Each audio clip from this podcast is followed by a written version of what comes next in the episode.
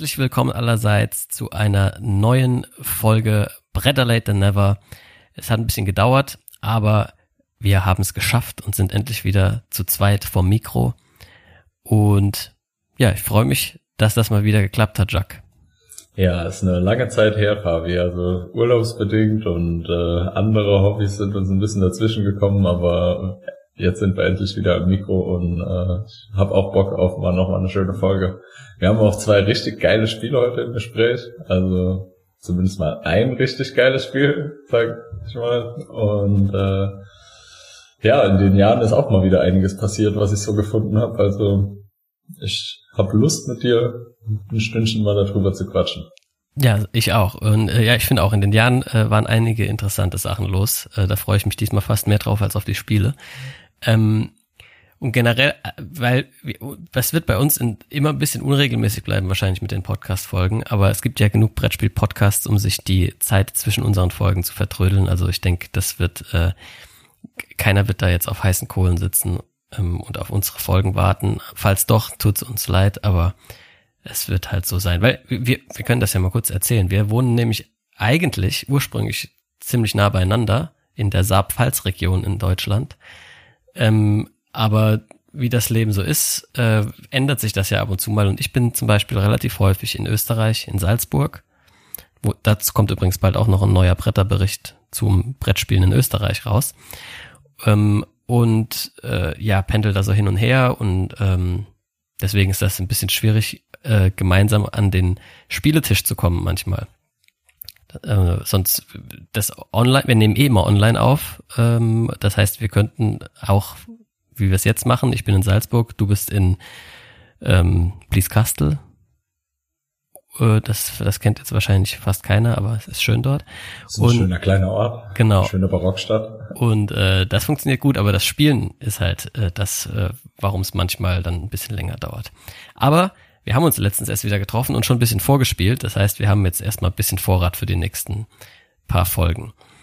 Yes. Gut, und heute geht's um 1984 und Dampfross und außerdem um 2016 Codenames. Das sind die zwei Spiele des Jahres Titel, die wir heute besprechen. Und bevor wir anfangen, möchte ich kurz nochmal ähm, was zu einem anderen Spiel sagen, das wir in der früheren Folge besprochen haben und das da nicht so gut wegkam bei beiden von uns, nämlich Cryptid. Das haben wir in unserer Brettervorhersage für das Kennerspiel des Jahres besprochen und gespielt.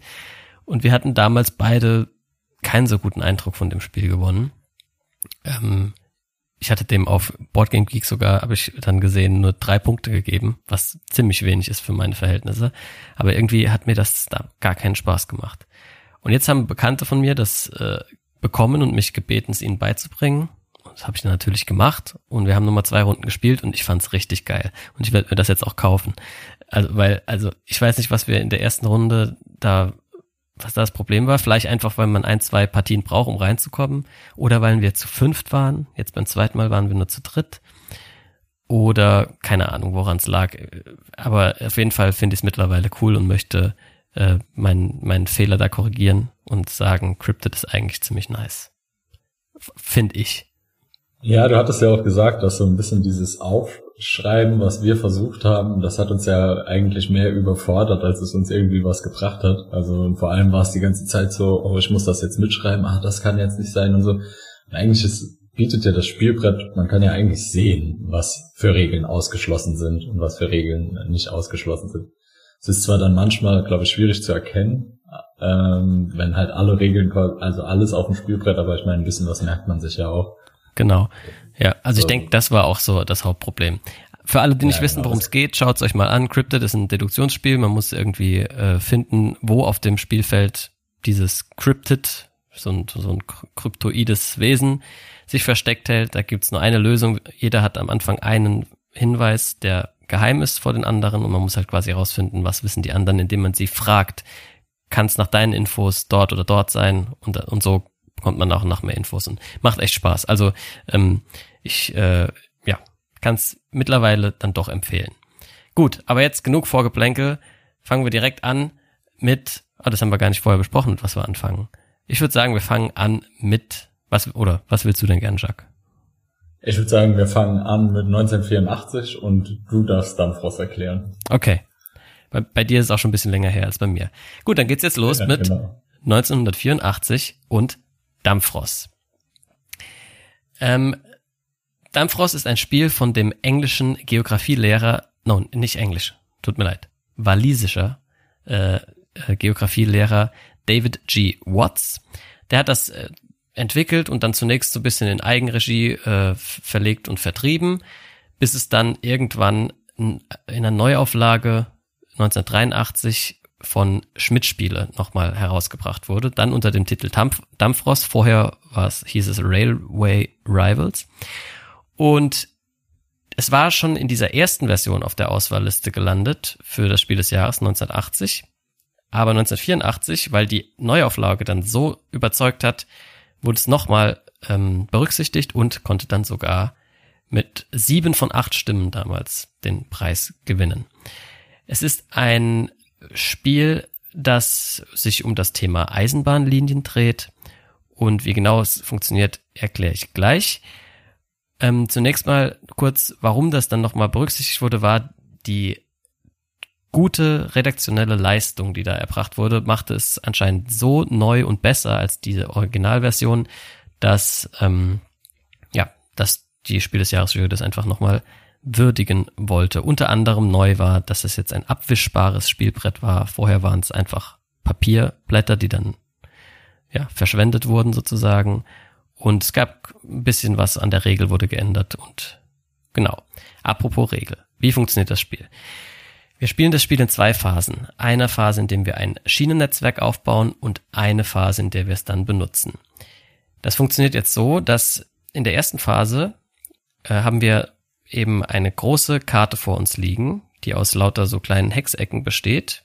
Ich habe die Deutschland-Version gespielt, es gibt aber mittlerweile zahllose Karten, also wirklich von überall auf der Welt gibt's Karten für Dampfross. Ähm, die Standardversion, die damals mit im Spiel war, war unter anderem die Deutschlandkarte, dann auch noch eine Frankreich-Karte und ich glaube eine USA-Karte. Und ja, die, auf dieser Karte sind eben verschiedene deutsche Städte eingezeichnet und dann äh, alles in Hexfelder aufgeteilt. Und ähm, was man dann tut, ist, man würfelt. Und diese Würfel, die, ne, also man hat eine bestimmte Augenzahl und die darf man jetzt umsetzen in Streckenabschnitten. Das heißt, ein Hexfeld zu durchqueren ist ein Würfelpunkt wert und äh, so kann ich halt dann ausgehend von einer, einer von drei Startstätten, äh, Hamburg, Berlin und München, äh, langsam ein Netzwerk mir aufbauen. Das zeichne ich mit meiner eigenen Farbe auf diesen Plan ein und das macht jeder Reihe um. Man würfelt also einmal, dann hat man, sagen wir, fünf Streckenpunkte, dann darf jeder fünf Streckenpunkte weit malen. Ab dann muss man immer angrenzend zu dem, was man bereits gemalt hat, weitermalen. Und es gibt eben dann bestimmte ähm, Streckenfelder auf der Karte, die zum Beispiel mehr Strecken kosten, weil es zum Beispiel ein Berg ist oder ein Fluss, der überquert werden muss. Da muss man dann mehr äh, von diesen Streckenpunkten ausgeben. Aber so geht das reihum, äh, also oder Runde für Runde würfelt man, hat dann eine bestimmte Anzahl von Streckenpunkten und die zeichnet jeder ein und so entwickelt sich nach und nach ein Netz aus ja, Schienen ähm, in verschiedenen Farben. Und das machen wir so lange, bis alle Städte auf der Karte ans Schienennetz angeschlossen sind. Man kann dabei auch Strecken nutzen, die andere bereits genutzt haben, äh, genutzt haben. Dabei, dann muss man ihnen allerdings Geld bezahlen und Geld ist quasi Siegpunkte. So, wenn die erste Strecke jetzt abgehandelt ist und alle äh, Städte ans, ans Schienennetz angeschlossen sind, dann beginnt die zweite Phase, in der wir jetzt Rennen veranstalten äh, von einer Stadt zur anderen. Die werden auch ausgewürfelt, also es wird einfach zufällig per Würfelwurf bestimmt, von wo nach wo wir jetzt fahren. Sagen wir mal, wir müssen jetzt von Bremen nach Stuttgart oder so. Und dann kann jeder Spieler reihum entscheiden, ob er an dem Rennen mit teilnehmen will oder nicht. Äh, dazu guckt man sich dann halt an, wo habe ich eine gute Verbindung von äh, Bremen nach Stuttgart. Man kann auch wieder die Strecken anderer Spieler nutzen, wenn man zum Beispiel zwischendurch selbst keine Verbindung hat. Äh, das kostet allerdings wieder Geld, das man diesen Spielern geben muss. Und so entscheidet dann eben jeder, mache ich mit oder nicht. Und alle, die mitmachen, stellen dann ein Klötzchen in die Startstadt und dann wird reihum gewürfelt. Und so viel wie du würfelst, so viel darfst du vorrücken. Und wer dann halt als erster ankommt, gewinnt das Preisgeld. Und äh, ja, dieser zweite Teil ist dann eben ein bisschen so ein Glücks-Roll-and-Move-Part an dem Spiel. Genau, und das macht man so lange, bis man eine bestimmte Punktzahl erreicht hat oder man legt vorher fest, äh, wie viele Rennen man veranstalten will und guckt dann halt am Ende, wer hat das meiste Geld verdient, wer hatte das beste Schienennetz und ist der Dampfrostkönig. Ja. Jacques, wie fandst du das Spiel denn so? Ja, Dampfrost äh, hört sich aus der Erklärung schon fast ein bisschen kompliziert an. Ähm, ich würde sagen, es ist aber eigentlich in zwei, drei Minuten gelernt tatsächlich. Es ist sehr simpel von den Mechaniken her. Es ist jetzt nicht so, dass man irgendwie da ganz tief in Regeln einsteigen muss. Ähm, die erste Phase, muss ich sagen, fand ich eigentlich noch ziemlich interessant. Also das Bauen, das Verbinden äh, der Städte, da war so ein bisschen Strategie, ein bisschen Taktik dabei. Das fand ich noch relativ entspannt und auch spannend und interessant vom Spielgefühl. Nichtsdestotrotz auch etwas lange, also bis dann alle Städte verbunden sind und so weiter, also oder also es, es hat sich irgendwie äh, nicht so angefühlt, als als wäre die Zeit gut bemessen. Die Karte könnte einfach ein bisschen kleiner sein zum Beispiel. Ich glaube, es gibt auch dann ja im Nachgang gab es ja noch ganz viele Karten, die dazu veröffentlicht wurden, ähm, die vielleicht auch einfach interessanter sind zu spielen tatsächlich. Das, die habe ich jetzt auch. Also davon habe ich nicht viele probiert, äh, keine probiert. Nicht viele, sondern keine. Ähm, nichtsdestotrotz so diese erste Phase mit dem Building fand ich noch ziemlich spannend. Die zweite Phase dachte ich am Anfang, also ich mag eigentlich so Race-Spiele schon, wo einfach gewürfelt wird und los geht's und auch so Glücks, Glückselemente drin sind, weil das finde ich schon auch interessant und spannend. Aber man hat halt noch so ein Decision-Making drin äh, mit, ja, äh, will ich am Rennen teilnehmen oder will ich nicht am Rennen teilnehmen? Und dieses Decision-Making ist meines Erachtens irgendwie total obsolet. Also es ist fast immer klar, ob ich bei diesem Rennen mitmachen will oder nicht mitmachen will, weil wenn ich nur über irgendwie Schienen von anderen fahre, dann macht das halt für mich überhaupt keinen Sinn. Und wenn ich nur über meine fahre und dorthin kommen will und irgendwie dreimal so lang brauche wie jemanden, der, der, ähm, der nur, der fast nur über seine eigene Strecke fährt, naja gut, dann muss ich nicht an diesem Rennen teilnehmen. Also diese Entscheidung ist nicht sonderlich schwierig zu treffen aus meiner Perspektive. Natürlich kann man ein bisschen rechnen und schauen und ein bisschen aufs Würfelglück vertrauen, aber bei uns war es schon so, dass die Leute eigentlich gesagt haben, ja, okay, wir haben nur irgendwie zwei Unterschied, das kann ich mit Würfeln erreichen. Wenn ich jetzt drei oder vier ähm, Felder Unterschied hatte, habe ich es einfach nicht probiert. Ähm, genau, dementsprechend so, das, das hat so aus, also diese Racing Phase, würde ich sagen, hat mir einfach nicht so gut gefallen. Und dann kommt es also, dann hast du, sag ich mal, diese relativ uninteressante Entscheidung, die man trifft. Und dann kommt diese genauso uninteressante, jetzt würfeln wir es runter, bis wir dann am Ende da sind. Und das wäre ja okay, wenn das auch noch irgendwie relativ schnell gehen würde und man dann irgendwie in zehn Minuten fertig ist. Aber man macht das halt, würde ich sagen, also bei uns hat es, glaube ich, 45 Minuten gedauert, bis wir das dann ausgewürfelt hatten, bis es dann vorbei war. Und das fühlt sich einfach irgendwie, keine Ahnung. Das fühlt sich, hat sich für mich nicht so super gut angefühlt. Ich äh, würde sagen, prinzipiell, das Spiel hat seine Stärken. Ähm, ich verstehe auch, ich finde auch irgendwie so die Story cool, der Geografielehrer, der seinen Schülern irgendwie ein Spiel designt, weil er halt auch irgendwie ein Brettspiel-Nerd ist und sagt, hey, ich versuche das irgendwie zu kombinieren, ich versuche meinen Spielern da Lehrmaterial zu schaffen, mit dem sie irgendwie Lehre spielerisch erfahren. Ich glaube, das hat auch in den Jahren danach viele Nachahmer gefunden, auch wenn sie vielleicht gar nicht versucht haben, zu nach, nachzuahmen, aber spielerisch lernen ist, glaube ich, äh, eine schöne Art zu lernen und theoretisch eine gute Idee, auch wenn ich so jetzt in der Recherche gelesen habe, dass es von den, seinen Schülern gar nicht so gut angenommen wurde, sondern eher tatsächlich von Erwachsenen, Jugendlichen und so weiter. Man lernt natürlich schon ein bisschen die Karten kennen, ähm, jetzt hatten wir es halt auch auf der Deutschlandkarte gespielt. Gut, die ist, würde ich sagen, ziemlich bekannt. Also da war jetzt für mich nicht der große Lerneffekt. Wenn ich das jetzt in einer Amerika-Karte spielen würde, wo ich vielleicht zwar auch ein paar Staaten kenne, aber nicht so natürlich äh, in Fleisch und Blut habe wie jetzt bei der Deutschlandkarte, würde ich diesen Effekt sicherlich haben, wenn ich das Spiel spiele. Wie sind so die Städte miteinander verbunden oder wie nah sind sie beieinander?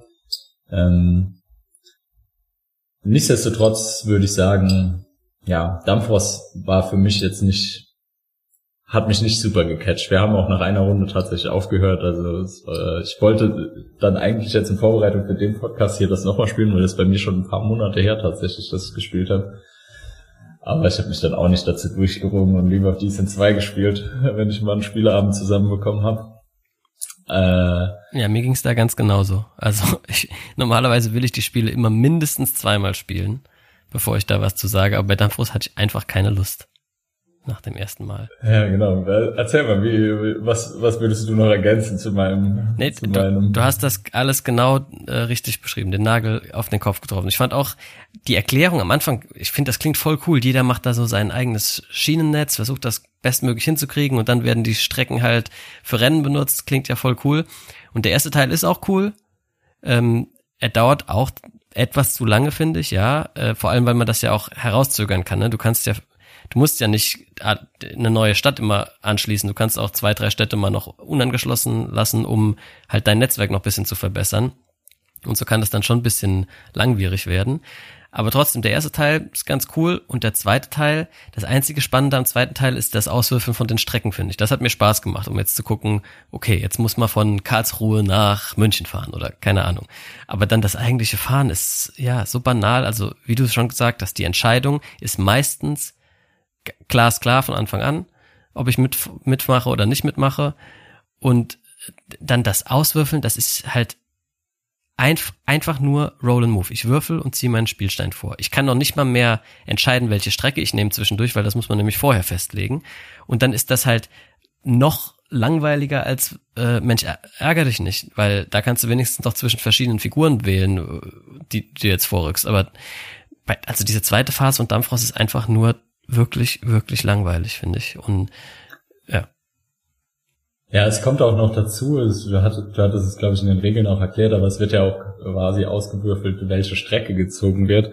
Und da kann man halt dann nach dem Bauen auch einfach richtig Pech haben. Also du, du kannst von dem Spiel auch so richtig gepunished werden, wenn einfach immer nur Städte getroffen werden, wo du schlechte Verbindungen hast, kannst genau. du quasi nie mitracen und hast überhaupt keine Chance zu gewinnen, auch wenn du eigentlich ein gutes Netz hast. Aber anscheinend aber war dieser Faktor, dass man rein durch Pech quasi ohne irgendeine Chance, das zu ändern, verlieren kann, in den 80ern noch nicht so wichtig, denn auf der Schachtel von Dampfross steht vorne drauf, nicht alle Schienen führen zum Sieg, wer Pech hat, bleibt auf der Strecke. Und das wird ja, heute halt, so das wird heute halt keiner mehr da draufschreiben, weil das ist halt so, das disqualifiziert das Spiel halt irgendwie schon so ein bisschen. Das ist zu viel Glück dabei. Und es ist ja nicht irgendwie so ein Push Your Luck oder so, wo man dann bewusst mit diesem Glücksaspekt spielt, sondern es ist einfach nur, du sitzt dann da und da wird halt eine Stunde lang gewürfelt und äh, ja, du hast gar keinen Einfluss mehr darauf. Jo, deswegen also, sorry Dampfross, das äh, wird, du wirst nicht mein Lieblingsspiel äh, werden. Ganz im Gegenteil, ich glaube, ich werde nie wieder Dampfrost spielen. Ähm, es sei denn, irgendwann fragt mich einer, der es unbedingt mal spielen will oder so. Aber ja. Ja, ich glaube, es hat, also das Spiel hatte natürlich schon auch noch eine kleine Entwicklung danach gemacht. Also es gibt, glaube ich, schon eine ziemliche Community auch für das Spiel. Es gibt Weltmeisterschaften. Also, was, ich, was ich vorhin schon gesagt habe, mit unendlich vielen Custom Maps von, von Menschen, die da noch welche entwickelt haben. Er selbst hat auch noch, glaube ich, 25 Karten danach released. Also ähm, das Spiel wurde weiterentwickelt und auch gerade dieses Push Your Luck Element am Ende wurde halt auch weiterentwickelt, wenn ich das richtig verstanden habe. Ich habe selbst in dieser Variante nie gespielt mit dem ähm, äh, nee, in der ersten Phase, ne, dass äh, alle gleich viel bekommen quasi beim Würfeln. Ja, ich, ich habe so gespielt. Das macht die erste Phase auf jeden Fall besser. Genau, da, das habe ich gar nicht mhm. erklärt in den Regeln. Also in der ersten Phase, wo man seine Strecken einzeichnet, kann man entweder so spielen, dass jeder für sich würfelt. Dann kann es halt sein, dass ich insgesamt viel weniger Punkte hatte, um überhaupt Strecken zu zeichnen als jemand anderes. Oder man macht das wie bei den meisten modernen Roll Rides oder bei vielen modernen Roll Rides wie oder Flip and Rides wie sagen wir mal Kartograf oder Railroad Inc., wo ein Würfelergebnis oder ein Kartenflip für alle gleich gilt und dann muss man halt das Beste draus machen und so hatte am Schluss quasi jeder die gleichen äh, ja, Ressourcenpunkte, sage ich jetzt mal, zur Verfügung, aber jeder hat halt was anderes daraus gemacht und das, das, das ist die coolere Variante auf jeden Fall. Äh, ja, das kann ich mir auch gut vorstellen. Wir haben es nicht so gemacht. Dann war halt auch schon sehr viel Lack in, sag ich mal, dieser ersten Phase drin. Das hat sich dann bei uns nicht so schlimm herausgestellt, weil ich meine, das gleicht sich natürlich, wenn du Glück hast, auch ein bisschen aus. Aber ich kann mir auch vorstellen, dass das manchmal auch so richtig schief geht, wenn du das nicht machst und äh, dann einer irgendwie mit den Würfeln das Spiel schon in der ersten Phase so richtig dumm macht für alle anderen. Aber ähm, was soll's? Also ja, kommen ja, wir doch mal zu einem Fazit. Hattest, ah, nee, bitte. Ja. Eine, eine Sache hattest du vorhin noch gesagt mit dem Material. Also das wurde ja dann anscheinend irgendwie Spiel des Jahres, weil sie es nochmal in dem Re-Release irgendwie deutlich besser rausgebracht haben als in der ersten Version. Ähm, ich finde aber nichtsdestotrotz das Material, also ich habe auch diese Version jetzt von 84, glaube ich, ist es, wo es rausgekommen ist, mir geholt. Natürlich, ich meine, dass die Stifte eintrocknen, whatever, ne, muss man halt neuer nehmen, das kann ich ja gut verstehen. Aber auch irgendwie, also ich fand es schon ganz komisch, auf diese Map zu malen. Es ist so hässlich. Sag's doch, ich fand es nicht ey. schön. Also, das, sieht, das ja, ist hässlicher also, als jeder Straßenatlas. Es ja, ist einfach, genau. also einfach, ist einfach echt. Ach nee. Ja. die ich Box, nicht, sogar die Box ist so hässlich. Also ja, und dann denke ich immer, weiß, also ich würde ja irgendwie sagen, ja, vielleicht war das in den 80ern so, da hat man vielleicht noch nicht so auf Design Wert gelegt und dann habe ich aber irgendwie halt, wir haben schon über Fokus gesprochen und über die wunderschöne Verpackung von diesem Spiel. Ja, ja oder guck mal auf der Spiel des Jahresseite, wenn ihr euch da den Rückblick anguckt zu ähm, Dampfrost, dann stehen unten auch die anderen Spiele, die noch mit auf der Auswahlliste waren. Und alle Cover sind besser. Ja, also das, keine Ahnung, das Material ist auch einfach nicht schön. So nee. sagen wir es, wie es ist, nicht schön. Und mein Fazit naja. und deins glaube ich auch, wer jetzt bei, also oder wie ist denn dein Fazit? Ist es zu Recht Spiel des Jahres geworden? Also zu Recht Spiel des Jahres ist für natürlich 1984 immer schwierig. Ich würde sagen, nein. Ähm, ich habe jetzt aber tatsächlich mir die anderen auch nicht angeschaut, die anderen Nominees, ob ich da noch eins kannte oder ob ich da sage, dass äh, das hätte mir besser gefallen. Aber wenn ich es auch in, sage ich mal, einfach den anderen Spiel des Jahres, die wir jetzt aus der Zeit schon gespielt haben, vergleiche, hat mich Dampfrost einfach deutlich weniger gecatcht. Ja, also mich auch. Ich kenne auch die anderen Spiele nicht. Das waren übrigens Claim von Alex Randolph, Metropolis von Sid Saxon, äh, so ein abstraktes Spiel namens Domingo und ein anderes Netzwerkspiel, das den kreativen Namen Netzwerk trug und uh. und Uiske und Feuerwehr. Also es waren ein paar Spiele nominiert und allein von den Covern her äh, kommt es mir schon so vor, als würde mir Metropolis und Claim zum Beispiel viel besser gefallen. Das ist jetzt natürlich unfair, weil wir die nicht gespielt haben, aber ich kann mir nicht vorstellen, dass 1984 nicht irgendwie noch ein anderes Spiel ein bisschen cooler war als Dampfrost. Aber man muss das vielleicht auch in seiner Zeit sehen. Vielleicht war das damals äh, so neuartig und innovativ, dass das halt mit den guten Teilen, die es hatte, überzeugen konnte und die unguten dann nicht so schlimm waren. Jedenfalls kann ich mit sehr großer Sicherheit sagen, heutzutage hätte natürlich dieses Spiel absolut gar keine Chance, auf irgendwie auch nur berücksichtigt zu werden für das Spiel des Jahres. Da bin ich mir auch ziemlich sicher. Also das würde heute, glaube ich, nicht mehr in die engere Auswahl kommen. Wahrscheinlich auch nicht mal irgendwie mehr als einmal gespielt werden von der Jury. Aber vielleicht irre ich mich auch. Also. Ja, who knows. Es gibt bestimmt auch Dampfrost-Fans da draußen, die uns jetzt hassen, aber freut mich ja, wenn euch das gut gefällt. Wir haben ja einen Dampfrost übrigens auch verlost an äh, eine arme Seele da draußen. Äh, ich hoffe, dir gefällt das besser als uns. Aber äh, kann, ich habe den Namen gerade vergessen, aber ähm, den, den blende ich jetzt gleich hier so nachträglich ein. Martin, der gute Mann hieß Martin. Mann, Mann, Mann, Fabian, du unhöflicher, siebhirniger Versager. Und äh, ja, es würde uns freuen, wenn du uns mal wissen lässt, wie es dir denn gefallen hat, falls du schon gespielt hast. Okay, dann ja. hast du noch was zu Dampfrost zu sagen oder sollen wir uns dem Jahr 1984 zuwenden? Nee, ich wollte jetzt quasi gerade überleiten zu dem Jahr 1984 äh, mit natürlich dem wichtigsten Fakt, dass der Weißstorch der Vogel des Jahres ist. Der ähm, Weißstorch, ja.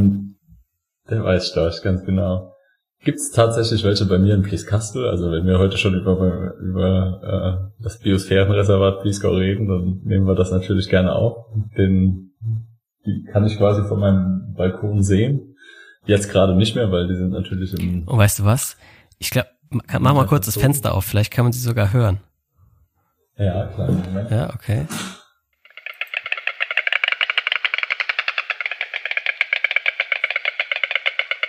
Ah ja, genau. So hören die sich an. Okay, da geht's richtig ab in Blieskastel. Wobei ich ehrlich bin, ich habe die noch nicht oft klappern gehört. Also Nee? dieses Geräusch machen sie selten, ja. Das, ja, keine Ahnung, vielleicht das ist irgendwie so ein Balzruf oder so. Ja, genau. Naja, Ähm, ansonsten hätte ich natürlich noch so ein paar Facts über was auch immer so in der Welt geschehen ist in dem Jahr. Es sind ein paar coole Sachen passiert. Ähm, eine, ich hau ja manchmal irgendwie so ein bisschen äh, grüne Dinger da raus. Diesmal geht's aber nicht um die Grünen. Diesmal geht's um den Umweltschutz. Nämlich am 5. April 1984 hat das Bundesland Bayern als erstes Bundesland den Umweltschutz in seiner Landesverfassung fast festgeschrieben.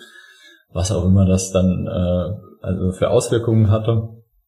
Bayern war mir nie jetzt so bekannt als irgendwie der Vorreiter des Umweltschutzes, wenn ich ehrlich bin, aber ähm, sie Damals hatten vielleicht es auf schon. jeden Fall als, sie hatten es auf jeden Fall als erstes in ihrer Landesverfassung, ne? Also dementsprechend Respekt an Bayern.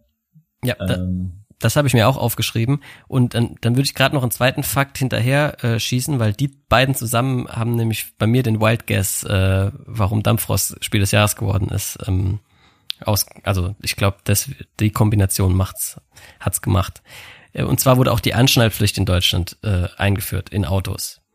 Äh, erst 1984. Das war, ich dachte auch irgendwie, das gäbe schon länger, aber war erst äh, in den 80ern soweit.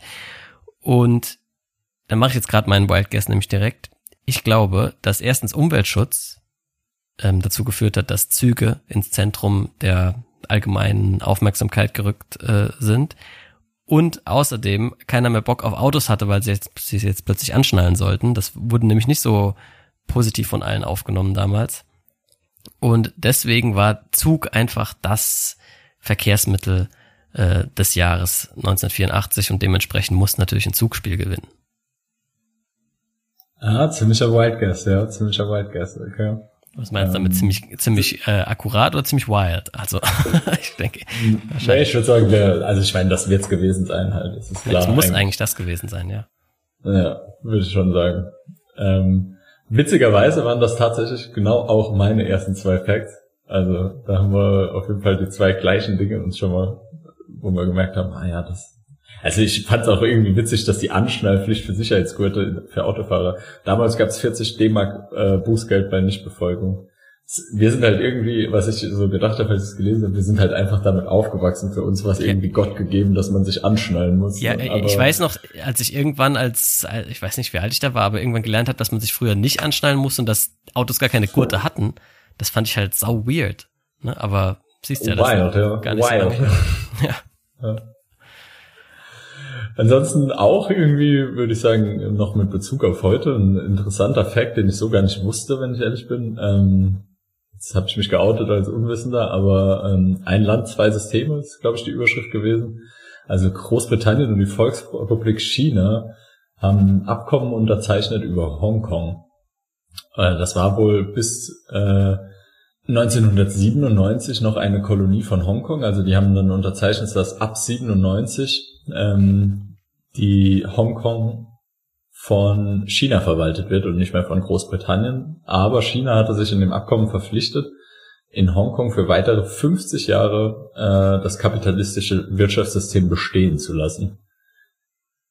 Ja, ja, Das- genau, so war das. Das war ja jetzt auch in, bei diesen ganzen Studentenkrawallen da in den, äh, war das letztes Jahr eigentlich oder schon zwei Jahre her? Ich weiß gar nicht mehr. Es, es war noch vor Corona, oder? Wenn ich mich nicht irre. Ah, echt? Also, Ach, das siehst du mal, ja. Ich glaube schon, ne? Naja, jedenfalls, äh, da war das auch äh, halt immer wieder, äh, äh, im Zuge dieser Geschichte wurde darüber immer wieder geredet. Und das wurde 1984 festgelegt. Okay, krass. Genau, da haben die das Abkommen unterschrieben. Also fand ich auch auf jeden Fall einen interessanten Fakt. Also weniger wegen 84, als dass ich ähm, diesen Sachverhalt irgendwie gar nicht so genau kannte, dass Hongkong vorher irgendwie alles großbritannische Kolonie war und sie das dann an China abgegeben haben. Also Ich habe davon auf jeden Fall schon mal was gehört, aber ich hatte es nicht auf dem Schirm, dass das so genauso war. Ähm, cooler Fact, den ich gelernt habe heute.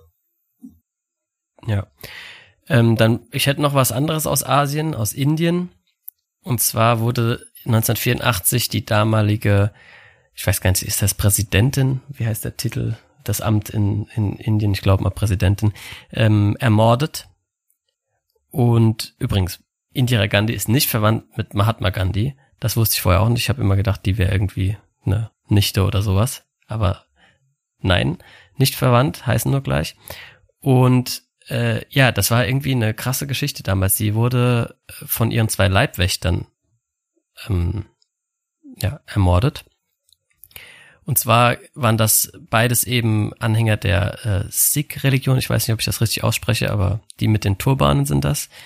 Und äh, da gab es eben schon äh, eine ziemliche Zeit lang äh, Probleme in Indien, ähm, weil sich eine militante Anhänger der Sikh-Religion ähm, über zwei Jahre hinweg äh, verschanzt hatten in, in so einem äh, Tempel und dann letztendlich eben äh, von der dieser äh, Indira Gandhi veranlasst wurde, dass mit der sogenannten Operation Blue Star dort reingegangen wurde ähm, und das halt geräumt wurde. Und dabei gab es 600 Tote und ja, dann eben einen großen Groll gegen Indira Gandhi, die sich aber geweigert hat, ihre zwei Sikh-Leibwächter zu entlassen, weil sie damit, glaube ich, auch so ein bisschen ein Zeichen setzen wollte, dass eben Staat und Religion äh, separierte Angelegenheiten sind und sie jetzt nicht ihre Sikh-Leibwächter entlässt, nur weil die einer bestimmten Religion angehören, mit der sie halt politisch Probleme hat. Ja, das ist ihr dann aber leider zum Verhängnis geworden und dann wurde sie im Garten ihres äh, Anwesens da ähm, von diesen beiden Leibwächtern eben ermordet, als sie gerade auf dem Weg zu einem Fernsehinterview war. Und das wurde live gesendet äh, im britischen Fernsehen. Ähm, das heißt, man hat da nicht den Mord gesehen, aber man hat halt gesehen, wie der, ähm, der Interviewer da quasi dann plötzlich gesagt hat, Moment mal, äh, die äh, Indira Gandhi wurde gerade ermordet. Und danach gab's halt auch noch Verfolgungen der Sikh, äh, Pogrome und insgesamt wahrscheinlich Tausende von Toten. Ähm, dafür, das sind so die Schätzungen. Ich habe keine genauen Zahlen gefunden, aber es war auf jeden Fall eine Riesennummer dort. Die Story kannte ich vorher ja. auch nicht. Ich wusste, dass die ermordet nee, wurde, aber ich kannte den ganzen Hintergrund nicht. Ja, krass. Ich habe noch so so ein ganz easy Fact, sage ich mal danach, um den noch rauszuhauen. Also Ronald Reagan hat äh, nochmal die Präsidentschaftswahlen gewonnen für seine zweite Amtsperiode, hat auch ja. volle acht Jahre regiert, von 1981 dann bis 89. Also für die nächsten Folgen war auf jeden Fall auch noch amerikanischer Präsident. Und dann habe ich noch so ein klein bisschen, also ich weiß nicht, ob du noch direkt in Politik noch weitermachen willst, aber ich glaube, der, wir können da auch ein bisschen mischen, weil einen, einen ganz coolen Fact hatte ich auch noch rausgefunden, der auch wieder Bezug zu meiner Heimat hat oder zu unserer Heimat. Ähm, der Start des Privatfernsehens in Deutschland war am 1. Januar 1984. PKS, äh, jetzt muss ich gerade nochmal schauen, für was. Später Sat 1 stand. geworden dann. Genau, stand, war später Sat 1. Ähm, hieß der Pro die Programmgesellschaft für Kabel- und Satellitenrundfunk. Ähm, war der erste Deutsche, und jetzt ist der das wirklich wichtige Adjektiv Deutsch, äh, Privatfernseher. Weil es gab schon vorher einen deutschen Privatfernsehsender. Jetzt, wie kann das sein? Der war nämlich nicht deutsch. 1954 ging Telesar im Saarland auf Sendung. Aber 1954 hat das Saarland nicht zur Bundesrepublik Deutschland gehört. Ha sondern noch zu Frankreich.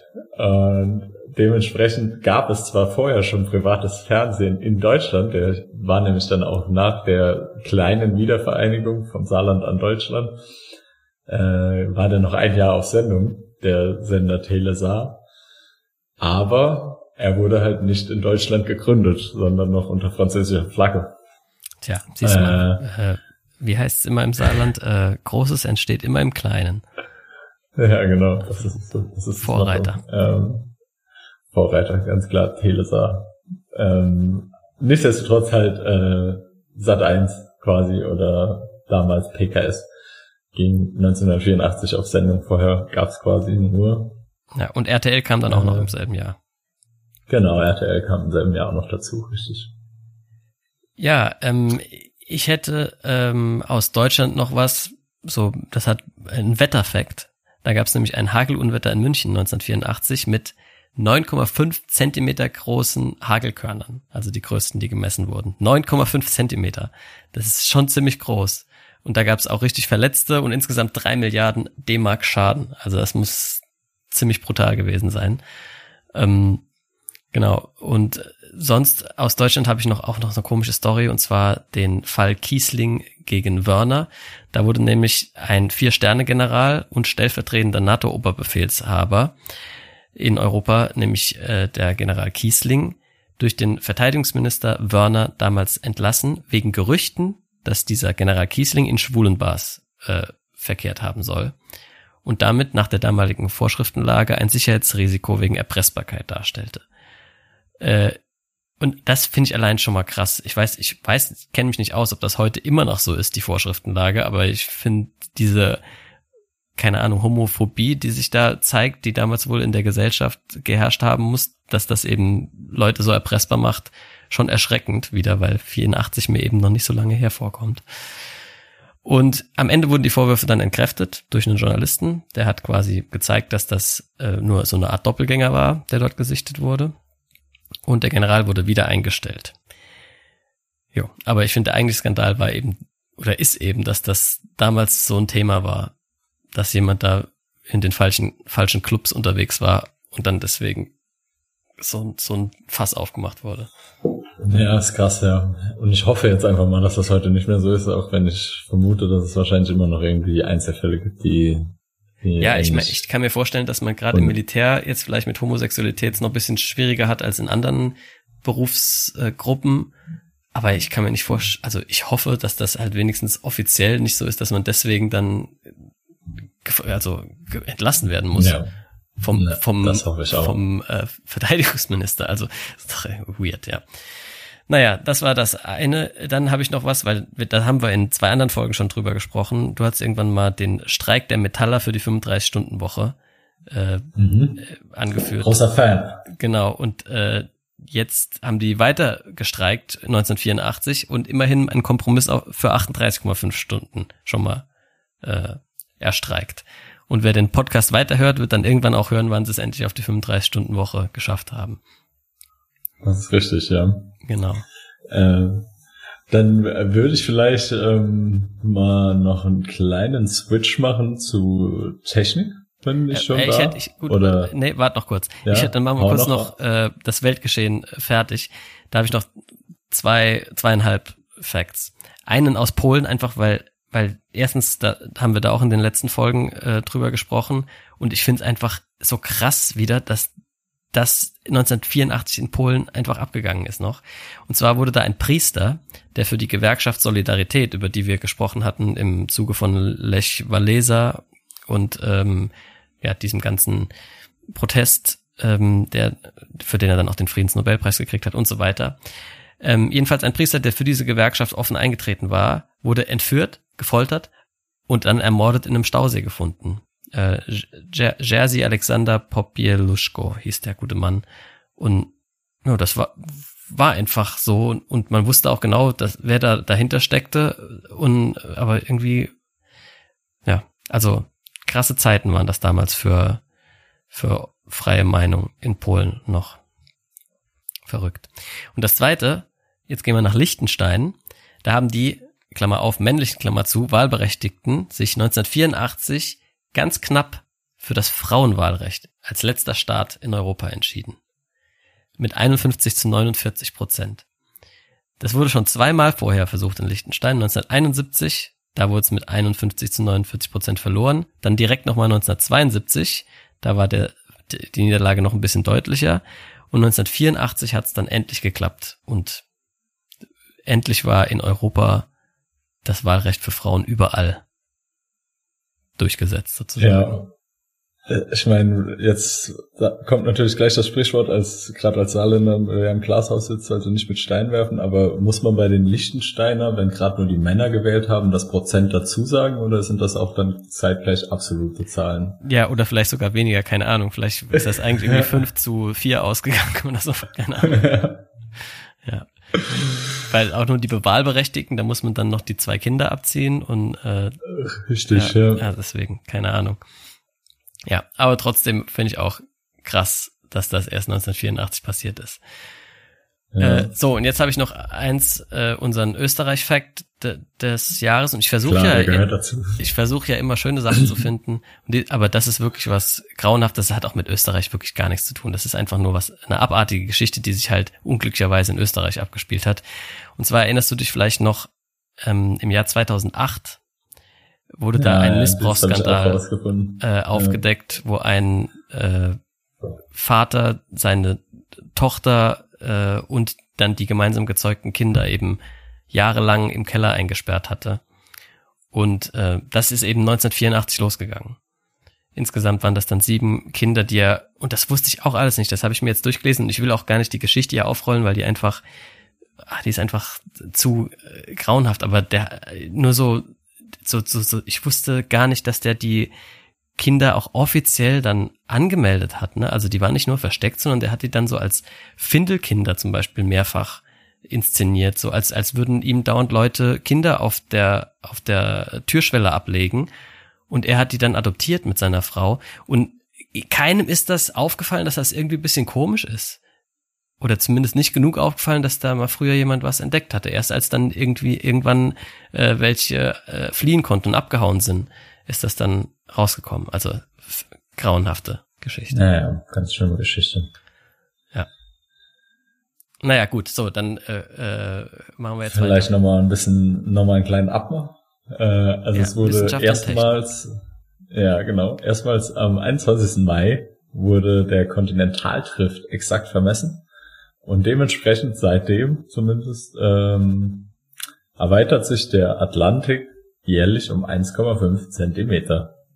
Weiß nicht, ob jetzt mit Erderwärmung es eventuell sogar noch ein bisschen mehr wird, aber ich meine, hier sprechen wir ja quasi von, von Kontinentbewegung, ne? Ja. Also die 1,5 Zentimeter Kontinentbewegung bleiben halt wahrscheinlich gleich. Aber ja, ich will jetzt da nicht zu weit ausarten in das Thema, aber fand ich einen coolen Fact, dass man das 1984 zuerst mal gemessen hat. Ich habe auch einen coolen Technik-Fact, Fact, und zwar hat 1984 die erste E-Mail Deutschland erreicht. Ah, cool, den habe ich gar nicht gesehen, den Fact. Cool, ne? Das äh, Ja, schon schon äh, kein so unwichtiges äh, Ereignis. Und Nee, außerdem hat, sich, noch äh, hat sich durchgesetzt, das Ding, Ja. diese E-Mail.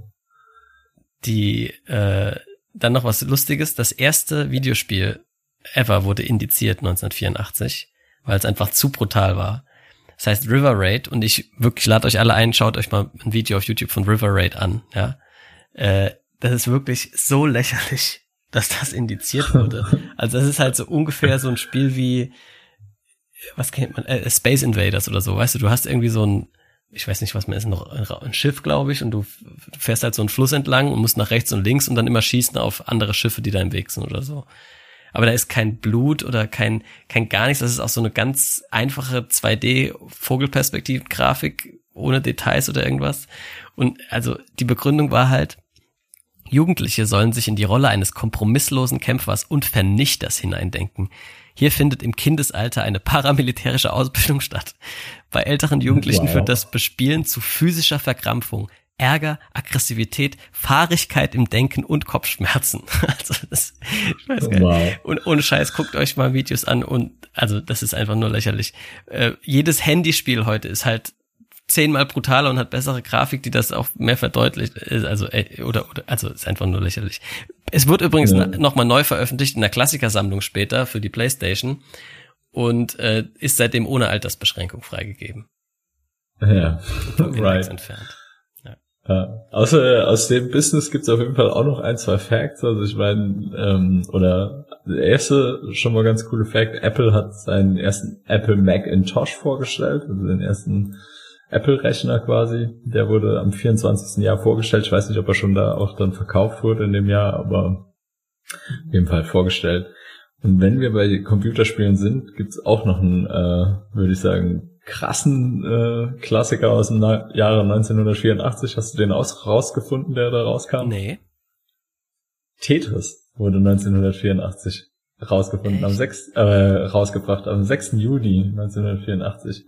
Das ist auch für die ähm, Brettspielwelt interessant, weil wie viele Tetris-Variationen gibt's denn bitte in Brettspielen? Genau. Und wurde das erste Mal available auf dem Commodore 64 und auf dem IBM-PC. Und dann kam es auf allen Konsolen natürlich auch relativ schnell raus. Also ein Meilenstein der Spielegeschichte. Ja, und ich meine, wird auch heute immer noch gern gezockt. Ich glaube, so viele Leute haben immer noch irgendwie Tetris auf dem Handy zocken, wenn sie mal auf dem Klo sitzen oder woanders. Ja, und äh, die Musik Tetris. ist ja äh, ein, ein, wie soll ich sagen, ein ja, Klassiker der Popkultur sozusagen. Jeder kennt die und weiß, dass es Tetris ist. Welches andere Sollte das vielleicht gerade die Überleitung zur Popkultur werden? Ja, das wäre cool. Ich habe aber gar keine Popkultur-Facts. Ah, ich habe einen, okay. den Hit des Jahres aus dem, also der war sowohl 1984 als auch im darauf folgenden Jahr. Also nächst, bei der nächsten Folge können wir ihn dann leider nicht bringen. Das habe ich ja ganz vergessen ähm, nachzugucken. Gut, dass du das gemacht hast. Äh, Hit des Jahres, ja. Genau, ist äh, Life is Life. Na, na, Life is na, Life. Ja, genau. Cool. Okay. Ach, hört man heute auch immer mal wieder ja. noch mal im Radio oder so. Ne? Das ist auch kommt immer noch mal wieder ran, das, das Lied. Oder es gibt so Orte, an denen hört man das regelmäßiger. Ich weiß aber so auf, auf Dorffesten und sowas, oder? Ja. Da kommt das schon immer mal wieder. Auf jeden Fall. Ja. ja gut, dann wo wir beim des Jahres sind, hätte ich noch meine des Jahres Dinge halt. Sehr gerne und dann können wir das Thema auch abschließen. Also wir haben auch schon wieder lange über 1984 gelabert. Wir haben halt auch Redebedarf nach, nach so langer Ja, ja, äh, auf jeden Fall. Wie sagt wie äh, Funkstille, ja. Bei 2016 habe ich ein bisschen weniger rausgesucht. Ich auch. Ehrlich. Ich auch. Okay, so, Wort des Jahres. Umweltauto. Da ging es einfach um die Diskussion um Katalysatoren, äh, ob die halt verpflichtend eingebaut werden sollen, müssen und so weiter. Und äh, ja, dann wurde Umweltauto zum Wort des Jahres. Auf Platz zwei Formaldehyd. Frag mich nicht warum, habe ich nicht rausgefunden. Aber keine Ahnung, war wahrscheinlich auch in irgendein Skandal irgendwo. Und die Neidsteuer war auf Platz drei. Damit ist äh, die Steuer, Besteuerung von höheren, größeren Einkommen und Vermögen, äh, von, von größeren Vermögen, glaube ich, was äh, gemeint, die dann als Neidsteuer bezeichnet wurde. Gut, dann haben wir den Friedensnobelpreisträger des Jahres, Desmond Tutu aus Südafrika, für eben seine Beteiligung an der Beendigung der Apartheid. Ähm, als Man of the Year haben wir Peter Uberoth oder Überroth, also das jedenfalls ein Amerikaner. Und der hat das gekriegt, weil er die Olympischen Spiele in Los Angeles organisiert hat. Weiß jetzt nicht, das war anscheinend besonders schwierig in dem Jahr wegen irgendwelchen Konflikten mit den Oststaaten. Äh, ich habe es mir nicht so genau durchgelesen. Auf jeden Fall wurde da sehr für gelobt. Ja, das waren meine des Jahres. Ähm, und damit wären wir dann auch fertig mit 1984 und können uns 2016 zuwenden und vor allem Codenames. Yes. Und zu Codenames habe ich natürlich richtig Lust, ein bisschen Vorstellung zu machen, weil es ist auf jeden Fall bei mir in, ich glaube, es meiner ewigen Lieblingsliste gelandet. Ich habe, äh, ich fange direkt mit ein bisschen eher Persönlichem an bei der Vorstellung, weil ich hatte das mir damals äh, während dem Studium in Österreich hätte ich mir das gekauft, einfach eigentlich mehr so zufällig. Ich war so im Laden und dachte, hab mal so die Spielabteilung durchgeschaut und dachte so, oh ja, Spiel des Jahres, hm, ist bestimmt ganz gut, mir gar nicht vorher durchgelesen oder sonst was. Und die Verpackung sah ganz nett aus. Und dann habe ich es, glaube ich, ein halbes Jahr einfach nur da liegen gehabt und hatte niemanden, mit dem ich es gespielt habe, habe mir die Regeln mal irgendwie durchgelesen und auch so gedacht, Hä, was ist denn das? Verstehe ich gar nicht so oder konnte mir noch nicht so vorstellen, wie sie es dann spielt. Und irgendwann habe ich dann mal eine Runde zusammengetragen. Und ich glaube, es war dann abends bei uns in der WG. Wir waren so sechs, sieben, acht Leute. und haben das dann mal angefangen zu spielen. Es war irgendwie neun Uhr und ich glaube, wir haben gespielt bis morgens um fünf. Alle waren so angefixt von diesem Spiel, weil das erste Mal war wirklich, also es war ein Juwel. Ähm, aber vielleicht erstmal ganz kurz zu den Regeln und wie spielt man das Ganze. Für den ähm, einen da draußen, der das vielleicht noch nicht kennt. Also ich hoffe ja, dass die meisten schon in den Genuss gekommen sind, das zu spielen. Genau, für den einen, der das nicht, der das noch kennt. Das ist auch, glaube ich, schneller erklärt als äh, Dampfrost, weil es eigentlich wirklich simpel ist. Also ich würde sagen, ähm, oder vielleicht fangen wir mal irgendwie mit dem mit den Credits an. Vladach Fatil an, den äh, Entwickler des Spiels, kommt aus der aus Tschechien ähm, oder Tschechische Republik. Ähm, das Spiel ist ganz simpel, kommt mit ganz simplem Material daher. Es gibt im Prinzip Spielkarten, auf denen stehen Namen, äh, also stehen Wörter von allem Möglichen. Ähm, sprich, da könnte sowas stehen wie Haus, Pferd, ähm, Tür, Sonne, Pfeffer. Ähm, diese Spielkarten, davon gibt's einige in dem Spiel. Also da kommen, ich weiß gar nicht wie viele, vielleicht 500 oder sowas, kommen in der Grundedition mit. Ähm, oder es sind vielleicht 250, aber sie sind doppelseitig beschrieben. Das heißt, auf der anderen Seite hat man auch noch ein anderes Wort. Und man nimmt sich immer 25 dieser Karten, legt die auf den Tisch in ein Feld 5x5. Ähm, und jetzt gibt es zwei Teams in der Grundedition von Codenames. Ähm, die sitzen am besten immer so abwechselnd, also man könnte quasi durchzählen 1, 2, 1, 2, 1, 2 und dann sind alle Zweier zusammen, alle Einser zusammen und die bleiben am besten dann genauso sitzen. Ähm, zwei Leute dürfen nämlich sich immer eine, ich nenne es jetzt mal Lösungskarte oder eine Map anschauen. Auf der Karte sieht man quasi auch ein Feld fünf mal fünf Felder und dort gibt es jetzt vier verschiedene Farben auf dieser Karte. Diese alle ähm, sind quasi eine Angabe, wo ist welches Feld. Und dann gibt's Felder, die sind von deinem Team, ähm, Felder, die sind vom gegnerischen Team, Felder, die sind von, die sind neutral und es gibt ein Feld, das ist der Zong, nenne ich ihn jetzt mal. Oder der, der schwarze Agent oder wie auch immer man ihn, ich weiß gar nicht, wie er im Spiel offiziell genannt wird, wenn ich ehrlich bin. Ich will ihn, ich wollte vermeiden, ihn den schwarzen Peter zu nennen. Ähm, die Aufgabe ist es jetzt von den zwei Spielern, sie kennen quasi jetzt die Lösung, sie wissen, welche Begriffe, also die Felder sind ja alle jetzt quasi Begriffe, Wortkarten, welche Begriffe werden meinem Team zugeordnet. Und jetzt ist es die Aufgabe von ähm, der Person, die die, die die Lösungskarte sieht, ein Wort zu finden, das möglichst viele ihrer Begriffe beschreibt und möglichst viele ihrer Begriffe mit implementiert. Und da kann man ganz kreativ sein, da kann man ähm, versuchen, viel um die Ecke zu denken, Überbegriffe zu finden, aber vielleicht auch einfach nur Begriffe zu finden, die irgendwie eine Gemeinsamkeit haben. Also natürlich kann ich irgendwie, manchmal habe ich es einfach und ich habe irgendwie drei Tiere und kann dann einfach sagen Tier. Äh, aber manchmal ist es viel komplizierter und man muss viel mehr um die Ecke denken. Vor allem das Hauptproblem, das kann man an dem Beispiel jetzt gerade ganz gut erklären, finde ich, ist, kann halt sein, dass du drei Tiere hast, aber dass das gegnerische Team auch ein Tier hat oder zwei. Und, Richtig, genau. Und dann, dann kann man halt nicht mehr einfach Tiere sagen. Das ist so der, der, der Kniff. Genau, das ist auch noch natürlich ein Kniff dabei. So, und wenn ich dann einen Begriff habe, dann sage ich den und darf noch zusätzlich eine Zahl sagen, mit wie viel, ähm, wie viel Begriffe vom Feld ich damit gemeint habe. Also so ein typisches Spiel würde dann quasi aussagen, ich sag Tier 3.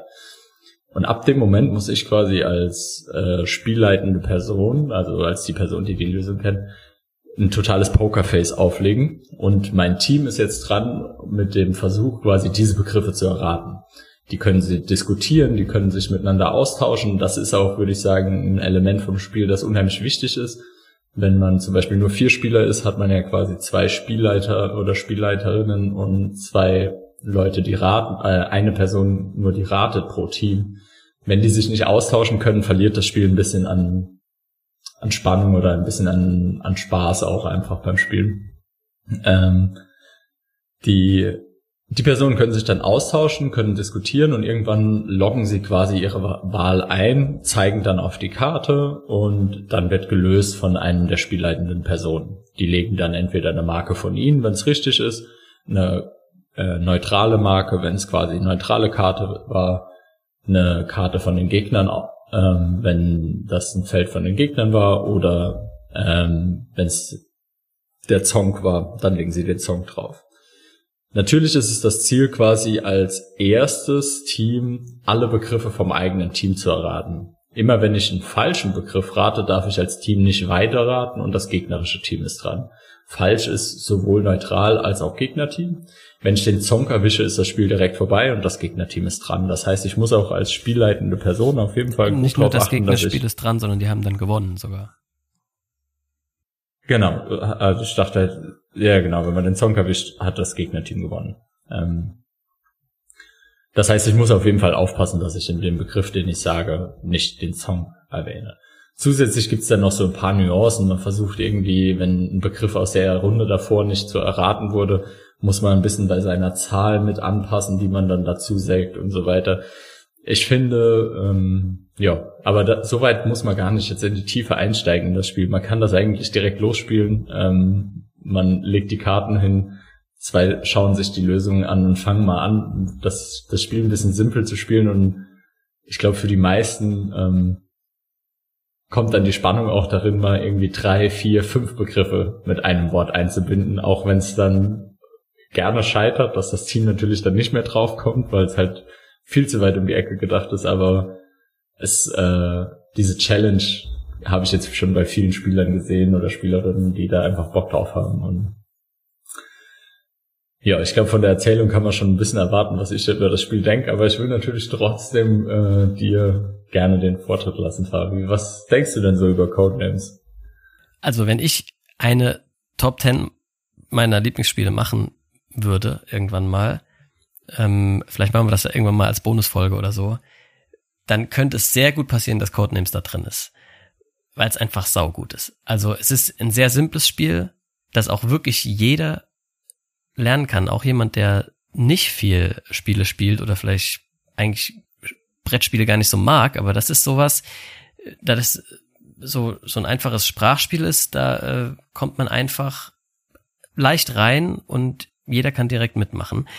Das heißt, es ist jetzt halt schwer zu vergleichen mit sowas wie, keine Ahnung, Terraforming Mars oder, oder, oder, oder Gloomhaven oder so, ne? also so komplexen Spielen mit vielen Regeln und viel, was auf dem Tisch passiert. Aber das ist halt auch so Äpfel und Birnen verglichen. Und deswegen, in dem, was es ist, ein Wortassoziationsspiel, ist es halt das Beste, finde ich. Also, es ist einfach durch diesen, dieses geniale, kleine Design, dass man eben diese verschiedenen Wörter hat.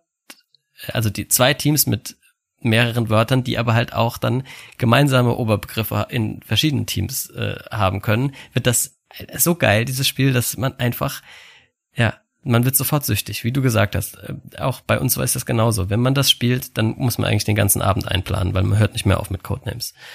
Und ja, das dementsprechend, also das ist eins von meinen absoluten Lieblingsspielen.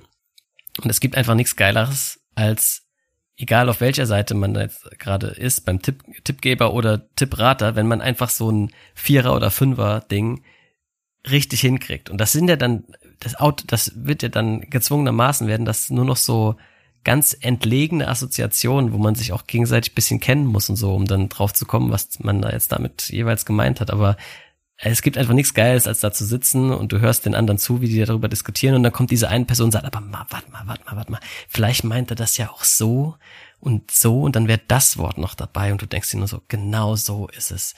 Und dann kommen die anderen zwei und sagen, nee, nee, Quatsch, Quatsch und sie machen es doch nicht. Das ist dann das Allerschlimmste. Aber ja, es ist äh, Emotionen, es weckt einfach Emotionen, obwohl das nur so irgendwie 25 Wörter sind, die da auf dem Tisch liegen. Und ja, also mega geiles Spiel und äh, ja, kann ich jedem einfach nur empfehlen. Übrigens auch die Zweier-Variante, Codenames Duett, die finde ich fast noch cooler. Äh, also zumindest für zwei Personen ist die mega geil. Ähm, die ist dann kooperativ und nicht mehr kompetitiv. Und es gibt tausend Versionen davon. Das Simpsons Codenames, das Disney Codenames, Codenames Pictures, wo das gleiche mit Bildern halt passiert. Und die sind alle cool. Aber Basic Original Codenames ist äh, einfach schon mega geil. Ja, ich würde auch sagen, die Duett-Version gefällt mir auch besser mit drei und vier Spielerinnen. Also und wahrscheinlich auch noch mit fünf, wobei ich das glaube ich noch nie ausprobiert habe. Ähm, erst so ab sechs Spieler würde ich sagen, ist Codenames einfach entfaltet es eigentlich das Spiel, was ich gerade eben gesagt habe. Es ist einfach cool, wenn sich zwei Leute beraten können, weil das das gibt dem Spiel eigentlich erst seinen Kick und es wird schon noch besser, wenn es mehr werden. Also wenn man acht, zehn Leute hat, macht das Spiel auch einfach mega Spaß. Also dann ist einfach diese Diskussion im Team, was könnte er gemeint haben, was könnte sie gemeint haben, das ist einfach, das ist geil. Also das macht einfach mega Bock. Und genau wie du sagst, diese, diese Emotionen, man fühlt, also als du es gerade erzählt hast, habe ich auch so gedacht, ja, so oft ist es schon passiert irgendwie, wo du, du hast es so gemeint, einer hat dich komplett durchschaut und hat genau das gesagt, was du gedacht hast. Und manchmal kommen sie dann drauf und es ist einfach irgendwie die, das, also dein ganzer Körper ist voller Glück und manchmal verwerfen sie es und sagen einfach irgendwas, wo du so denkst, hä, wie kommen sie denn jetzt darauf? Und ja, und ich finde auch, also ich habe schon mehrfach die zwei Kritikpunkte höre ich immer zu dem Spiel. Das eine ist, dass es so langweilig wäre, weil man dauernd da sitzt und irgendeiner überlegt halt, was er jetzt als Tipp geben soll und dann und dann muss man halt da rumsitzen und warten. Aber ich weiß nicht, was mit so Leuten los ist, weil das ist nämlich das ist nämlich auch ein gutes Partyspiel, weil du kannst das auf einer Party spielen, weil während einer dann überlegt, hast du halt drei, vier, fünf Minuten Zeit, um irgendwie rumzulabern, und was man halt sonst so gern in der Gruppe von Menschen macht. Äh, und dann ist wieder eine Spielrunde, die macht auch Spaß, dann denkt wieder einer ein bisschen nach.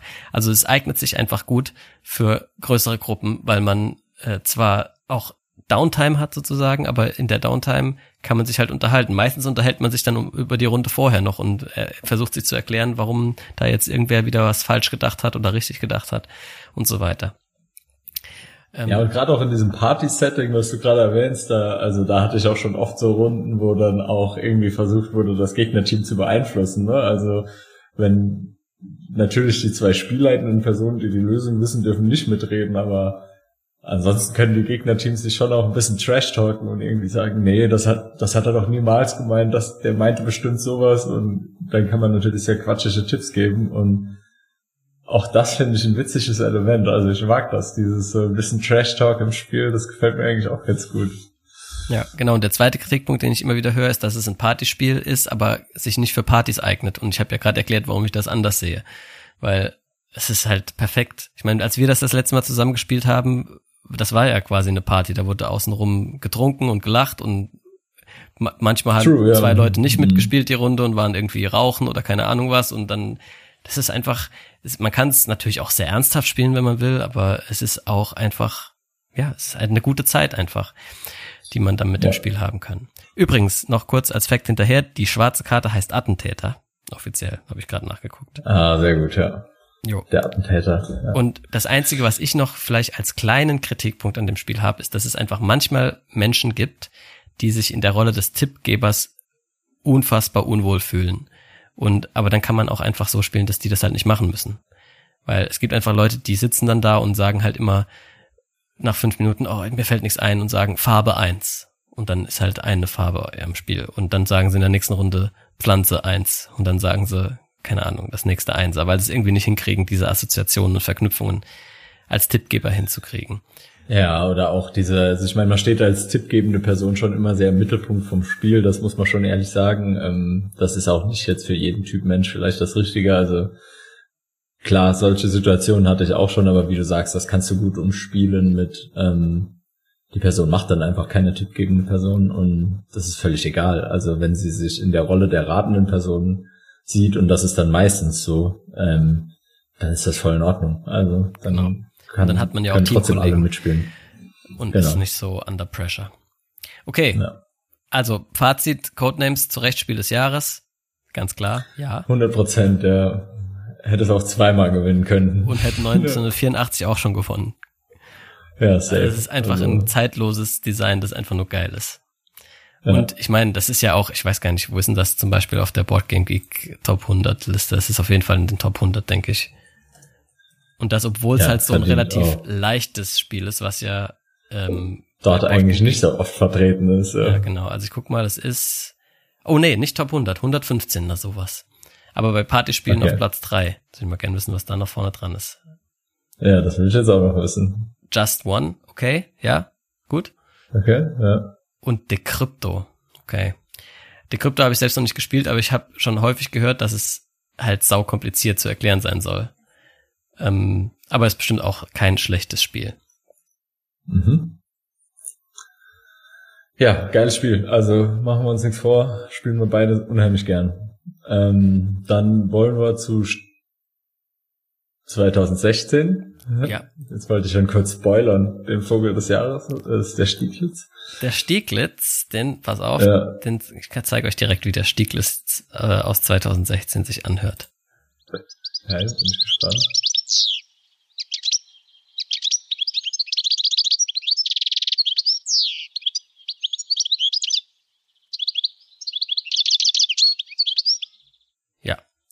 Auch ein süßes Kerlchen, der Stieglitz.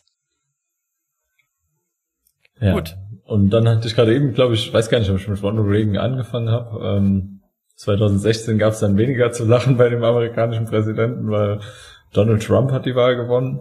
Ähm, Ja. und wie das ausgegangen ist mit dem Kapitolstamm und so, das äh, ist jüngste Vergangenheit. Also dementsprechend. ich glaube, zu Donald Trump muss man nicht mehr so viel sagen, da wurde schon so viel zu gesagt. Ja, ich denke Am auch. besten übergeht. Nichtsdestotrotz, kurz erwähnt, 2016 ist er an die Macht gekommen. Ähm, außerdem, so auch so aus der gleichen politischen Richtung vielleicht, ähm, hat sich äh, in Großbritannien eine Mehrheit von 51,9 Prozent dafür entschieden, den Brexit durchzuführen. 2016. Es waren zwei so krasse Abstimmungen, die jetzt, sage ich mal, aus äh, anderen europanahen Ländern äh, waren, oder also ich meine, zu dem Zeitpunkt war Großbritannien noch Europa, ähm, die mich beide ziemlich schockiert haben und wo ich bei beiden, also ich hätte bei beiden, glaube ich, hat mich jemand gefragt, auf was setzt du denn Geld, hätte ich auf jeden Fall anders getippt. Ja, ich Aber auch. Es war so, sowohl bei der Wahl von Donald Trump als auch bei dem Brexit hätte ich so gedacht, ja, zu 100 Prozent passiert das nicht. Und dann ist einfach beides passiert. Und also beim Brexit noch viel krasser. Also niemals hätte ich gedacht, dass das wirklich passiert. Ich verstehe es auch bis heute nicht. Also, aber das ist auch ein zu großes Fass, um es hier, glaube ich, aufzumachen. Aber ja, Ja, naja. Ähm, in, ich habe, das hatte ich auch schon so nicht vergessen, aber ich hätte auch nicht gedacht, dass das schon, ja, also es kommt mir einerseits her so vor, als wäre das noch nicht so lange her, andererseits hatte ich gar nicht mehr dran gedacht. Und zwar gab es da diesen Militärputsch in der Türkei, der dann gescheitert ist. Aber ähm, ja, da, da ging es ja richtig ab. Also das äh, und äh, wurde halt dann dann wurde auch noch, ich glaube, da war noch monatelang dann der Ausnahmezustand ausgerufen in der Türkei, was dann wiederum dazu geführt hat, dass ganz viele Leute da auch ins Gefängnis gesteckt wurden, die der Regierung eben sowieso schon nicht so gepasst haben und so. Also das ja Mhm. war kein gutes Jahr für die Türkei, glaube ich. Nicht der einzige Türkei-Fact, der für heute vorbereitet wurde, weil es gab auch am 31. März einen Beitrag in einem deutschen Satiremagazin von Jan Böhmermann. Gut, dass du das. Ich habe Äh. ich hab mich nämlich schon gewundert, ob du das gesehen hast. Okay, erz- erzähl mal. Ja, das habe ich auch vorbereitet, auch mit bisschen mehr äh, Hintergrund noch. Ja, dann darfst auch gerne du das vortragen, weil ich habe eigentlich nur noch mal, ähm, also nur noch mal rausgesucht. Es gab dieses Schmähgedicht von Jan Genau, Böhmermann über den. Erdogan. Der Titel des Gedichts war Schmähkritik. Aber also gut, die Story außenrum, ähm, das ist eins von meinen Lieblingssatire-Aktionen aller Zeiten, weil die einfach wirklich gut war. Äh, ausgelöst wird das Ganze durch einen Beitrag der Satire-Sendung Extra 3. Die haben so ein ja, satirisches, lustiges Lied über Erdogan gemacht, äh, auf die, auf die Musik von Nenas äh, irgendwie, irgendwo, irgendwann, war dann halt Erdogan, Erdogan, Erdogan und haben da bisschen Witze über den gemacht. Woraufhin sich dann der Erdogan ähm, den Botschafter, den deutschen Botschafter einbestellt hat und halt auch noch irgendwie äh, rechtliche Schritte eingeleitet hat in Deutschland gegen die, gegen diese Satire-Sendung. Und das ist halt eine völlig bescheuerte Reaktion aus Seiten oder aus Sicht von einem, von einem, ja, Rechtsstaat, in dem halt Kunst- und Pressefreiheit herrscht. Und deswegen hat sich dann die, das ZDF-Neo-Magazin Royal, ähm, unter, also mit Jan Böhmermann, ähm, gedacht, sie machen da jetzt mal einen Beitrag, um das ja, so ein bisschen klarzustellen, dass das eben in Deutschland nicht so läuft, wie der Herr Erdogan sich das vorgestellt hat. Und haben dann halt einen satirischen Beitrag dazu gemacht, ihm de, um ihm den Unterschied zwischen Satire und Schmähkritik deutlich zu machen. Ne? Und in diesem Beitrag haben die dann halt gesagt, also sowas wie dieses extra 3 Lied, das darfst du halt machen. Das ist keine wirkliche Beleidigung, äh, völlig faktenlos und einfach nur, um, um jemanden zu degradieren, sondern es ist einfach Satire. Und ähm, was man nicht machen darf, ist Schmähkritik. Das heißt, dass eben dann genau solche Sachen machen, wie jemanden völlig wahllos beleidigen, aller auf persönlicher Ebene und so weiter. Und hat dann in seiner Fernsehsendung eben ein, ein Schmähkritikgedicht vorgelesen äh, und hat das eben so eingeleitet, indem er sagt, wir machen jetzt, wir zeigen jetzt mal nur, damit dem Herr Erdogan der Unterschied klar wird, zeigen wir jetzt mal ein Gedicht, das man so nicht öffentlich aufsagen äh, dürfte, weil es halt Schmähkritik ist. Und dadurch, dass es eben so äh, angekündigt wurde, war das ja quasi stilisiert wieder Satire. Und äh, ja, da hat er dieses Gedicht vorgetragen. Ich weiß auch gar nicht, kennst du, hast du das gesehen damals?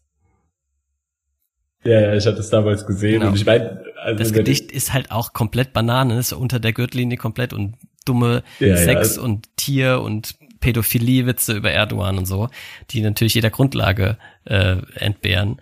Und äh, aber ja, genau, dann hat er das eben vorgetragen und das war's dann erstmal, dachte man, aber das ist dann richtig explodiert. Äh, also es gab mehrere Gerichtsverfahren, sowohl Zivilgerichtsverfahren als auch strafrechtlich. Ähm, und es hatte auch noch politische Konsequenzen, denn äh, also das Beste, was dabei rausgekommen ist, eigentlich war, dass ähm, der Erdogan hat nämlich dann Böhmermann verklagt aufgrund des Artikels, den ich jetzt vergessen habe, aber irgendwie gab es dann äh, halt ein Gesetz in Deutschland, äh, Majestätsbeleidigung wird das um, umgangssprachlich genannt. Also das Beleidigen von Staatsoberhäuptern wurde besonders unter Strafe gestellt im Vergleich zur Beleidigung von anderen Leuten des Pöbels wie du und ich. Ja. Und äh, ja, da erstmal wurde das Verfahren eingestellt und zweitens wurde dann halt angestoßen von dieser ganzen Geschichte ein Gesetzentwurf auf den Weg gebracht, der diesen Paragraphen entfernt und jetzt gibt's den nicht mehr weil der ja auch komplett veraltet ist. Warum soll das Beleidigen von einem Präsident schlimmer sein als das Beleidigen von irgendwem anders? Ähm, das war das eine. Die anderen Rechtsverfahren wurden auch alle eingestellt, ähm, außer äh, in einer Zivilklage wurde quasi bewirkt, dass jetzt 18 von diesen 22 Zeilen des Gedichts nicht mehr öffentlich aufgeführt werden dürfen. Aber wer das nicht kennt und sich mal angucken will, es gibt das halt im Internet, weil es war im Internet und jetzt ist es für immer dort. Einfach mal bisschen googeln, dann findet man das auch. Und ja, aber insgesamt einfach eine geile Aktion, finde ich, weil diese, dieser Kniff zu sagen, Alter, äh, hier, wir haben so viel äh, Press- oder Meinungs- und Kunstfreiheit hier, dass ich sogar, wenn ich das satirisch geschickt anstelle, was machen kann, was dich jetzt noch mehr ärgert und was ich eigentlich auch nie machen dürfte. Aber weil ich es halt richtig verpacke, geht's eben doch. Das ist einfach, ich weiß, das ist einfach genial. Fand ich echt cool.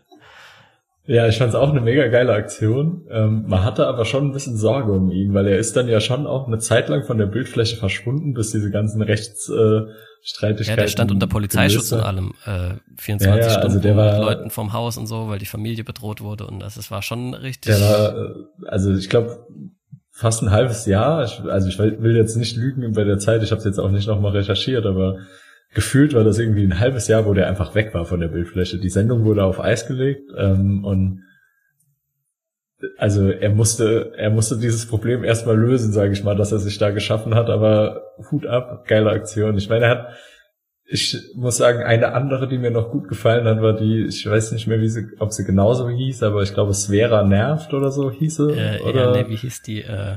Svera, das auf jeden Fall mit ah. den mit den äh, Schwiegermutter gesucht oder Schwiegertochter. Wie, hieß wie hieß die? Ja, ja, Schwiegertochter gesucht oder so, glaube ich, ja. Der Beitrag lief unter dem Hashtag VeraFake. Ja, auf jeden Fall, wo er da einen Kandidaten eingeschleust hat, das war auch ziemlich geil, ja. Ja, das war auch so eine gute Aktion. Also das, da ich auch da so können wir vielleicht geil. in einem anderen Jahr nochmal drüber reden. Wir müssen mal gucken, wann das war, ob das noch kommt. Das war, ja, das war vielleicht danach. Aber es war danach also wahrscheinlich. Es war ebenfalls 2016. Chance verpasst, Getrottel. Also auf jeden Fall auch sehr lohnenswert, da mal reinzugucken. Ja, genau. Ähm, ähm, und es gab natürlich noch ein, zwei andere, auch gerade seine jüngste. Also ich meine, letzte Woche kam ja eine raus mit, ja. äh, mit den NSU-Akten, aber ja, die haben schon ein paar, paar richtig coole Dinger gemacht, finde ich. Ne? Also man kann Auf ja jeden auch Fall, ja. äh, von von äh, Böhmermann und persönlich in seine Arten so halten, was man will, aber die die diese paar, äh, sag jetzt mal eher so ein bisschen investigativeren, äh, ja Aufklärungsbeiträge, die sie da so hatten, die sind schon alle ziemlich äh, gut und wichtig, dass das auch jemand macht. Ich möchte noch kurz ein Statement. Es gibt so viele Statements äh, und Zitate zu dieser Böhmermann-Affäre. Aber eine möchte ich kurz vorlesen, da musste ich wirklich vorhin lachen, als ich die ge ge gelesen habe. Und zwar in diesem Gedicht wird Erdogan halt wirklich schlimmes Zeug unterstellt. Ne? Alle möglichen äh, abartigen Sexualpraktiken, da kommt es auch irgendwie sowas mit Ziegen zum Beispiel und, und so weiter und anderen Tieren. Und als dann Martin Sonneborn da, dazu befragt wurde, was er denn davon hält, hat er Folgendes gesagt. Und zwar, ähm, er glaube, dass dieser Fall ganz schnell an die deutsche Justiz verwiesen werden muss. Das sei der übliche Gang und dort könne dann auch endlich Erdogans Umgang mit Ziegen geklärt werden. ja, und naja, Ja, also ich kann mir richtig vorstellen, wie, wie das diesen ja, Herrn da Wie in der das Türkei hat, richtig Alter. geärgert hat. ja, glaube ich auch. Das ist schön. Ja, war eine schöne Aktion, hat mich auch, hat mir auch. Okay, da haben wir Spaß jetzt lange drüber geredet. Ich hätte noch was anderes aus Deutschland. 2016 musste Rock am, am Ring abgesagt werden. Das äh, hat da äh, stattgefunden, nicht am Ring, sondern eben auf so einem alten äh, Flughafengelände, weil damals hatten die da irgendwie Streitereien mit dem mit den Veranstaltern und den äh, den Leuten, die den, den Ring halt, den Nürburgring äh, verwalten oder was. Und äh, jedenfalls war das dann woanders und ich war da und das, ich wusste auch nicht mehr, dass das 2016 war, aber das wurde abgesagt wegen einem Gewitter und ja, das war echt abartig. Ich, ich, ich war da und ich habe hab noch nie so ein Gewitter erlebt oder ich war noch nie so im Zentrum von einem Gewitter. Vielleicht war es auch das, aber ich weiß noch, wir standen da am ersten Tag vor der Bühne und plötzlich hieß es irgendwie, okay, der nächste Act wird jetzt abgesagt. Es war nach Disturbed, glaube ich. Ähm, und dann dachte ich so, wegen Wetter. Und dann dachte ich so, warum denn über, das war jetzt ein bisschen genieselt und der Himmel war grau, aber ich dachte auch, das ist jetzt nichts so Schlimmes. Und dann hieß es halt sogar, wir müssen jetzt das Festivalgelände alle verlassen und auf einen, auf einen Campingplatz gehen.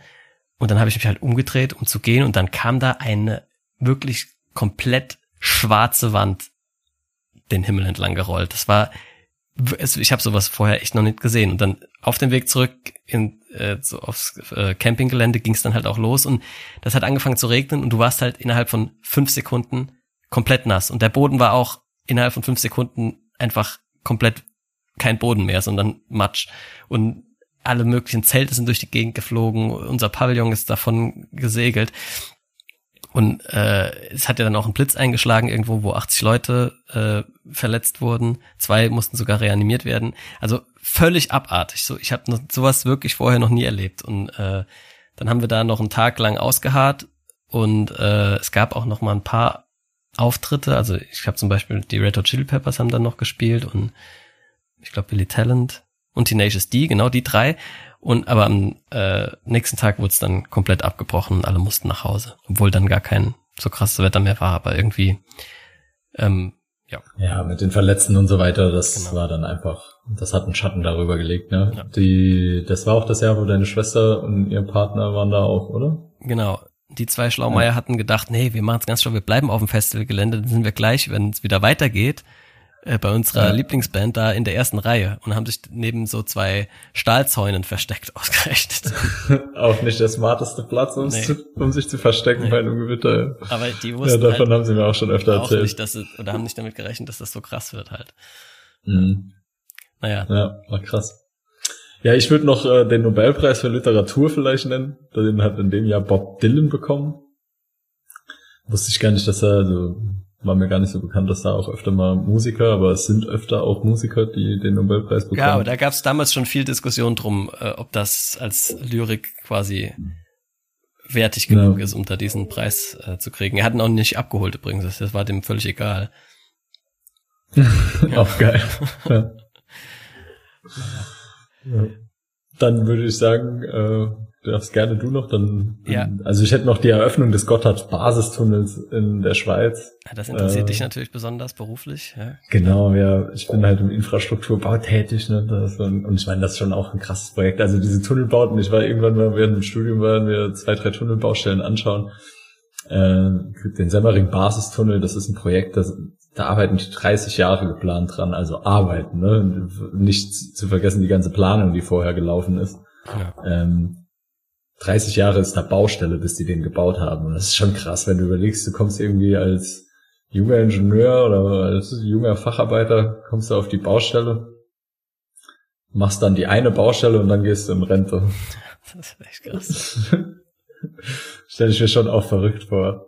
Ich weiß auch nicht, ob es wirklich jemand macht, dass er dann sein ganzes Leben an dieser einen Baustelle bleibt, aber Ja, vielleicht ist das auch für manche Leute genau das Richtige, dass sie, dass das so ein Projekt, ein Lebenswerk. Ja, es ist ein Lebenswerk. Also es sind natürlich solche Megabauten sind schon auch haben schon ihren Charme. Krass. Okay, ich hätte noch meine hm Hms des Jahres. Und Sehr gerne. zwar, ähm, ah, einen Fakt habe ich, ah, nee, den habe ich übersehen. Und zwar äh, in Brasilien wurde die damalige Präsidentin, die erste Frau in diesem Amt Dilma, ihres Amtes enthoben, auch unter ganz dubiosen äh, Vorwürfen. Also das, sie selbst äh, bezeichnet es als äh, Komplott oder so eine Art Putsch fast schon. Und da gibt's eine gute Doku übrigens auf Netflix, äh, weil jetzt waren ja auch gerade in Brasilien wieder Wahlen und wenn das jetzt bisschen interessiert, schaut euch mal The Edge of Democracy an auf Netflix. Gute Doku über das die junge Demokratie in Brasilien. Die gibt's ja noch nicht so lange, war Militärdiktatur bis in die 80er. Naja, jedenfalls wurde sie 2016 des Amtes enthoben und das fand ich einfach interessant, weil jetzt ja gerade wieder Wahlen waren, die ja ultra knapp ausgegangen sind mit äh, ein, äh, 50,9 zu 49,4, äh, äh, 50,6 zu 49,4 oder irgendwie so. Also völlig krank, diese Stichwahl, wie knapp das war. Und ich denke, es, der, der bessere Kandidat hat gewonnen. Hoffen wir mal, dass das sich bewahrheitet. Ähm, und ich dachte Brasilien, weil da haben wir im letzten Bretterbericht drüber geredet. Dann sollte man das hier kurz mal erwähnen. Gut, dann zu den des Jahres. Fangen wir mit dem Wort des Jahres an. Das Wort des Jahres war nicht Brexit, das war Platz zwei, und nicht Silvesternacht. Silvesternacht war diese Geschichte, wo so viele äh, äh, sexuelle Übergriffe da in Köln passiert sind, sondern auf Platz eins gelandet ist postfaktisch. Ken kennst du das Wort und wenn ja, weißt du auch, was es heißen soll? Postfaktisch. Ich meine, was also von der Bedeutung her kann ich mir eigentlich nur vorstellen, es ist äh, also nach dem Fakt.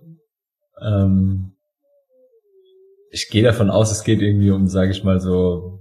Später hat man, glaube ich, alternative Fakten genannt. Aber ganz sicher bin ich mir nicht. Ja, Was doch, ist das hat es? damit zu tun, genau. Ähm, postfaktisch bezeichnet einfach, äh, ich lese mal die Definition hier einfach vor. Ein Kunstwort, das darauf verweist, dass es zunehmend um Emotionen anstelle von Fakten geht und ein Teil der Bevölkerung bereit ist, auf den Anspruch von Wahrheit, äh, Anspruch auf Wahrheit zu verzichten, Tatsachen zu ignorieren und offensichtliche Lügen zu akzeptieren.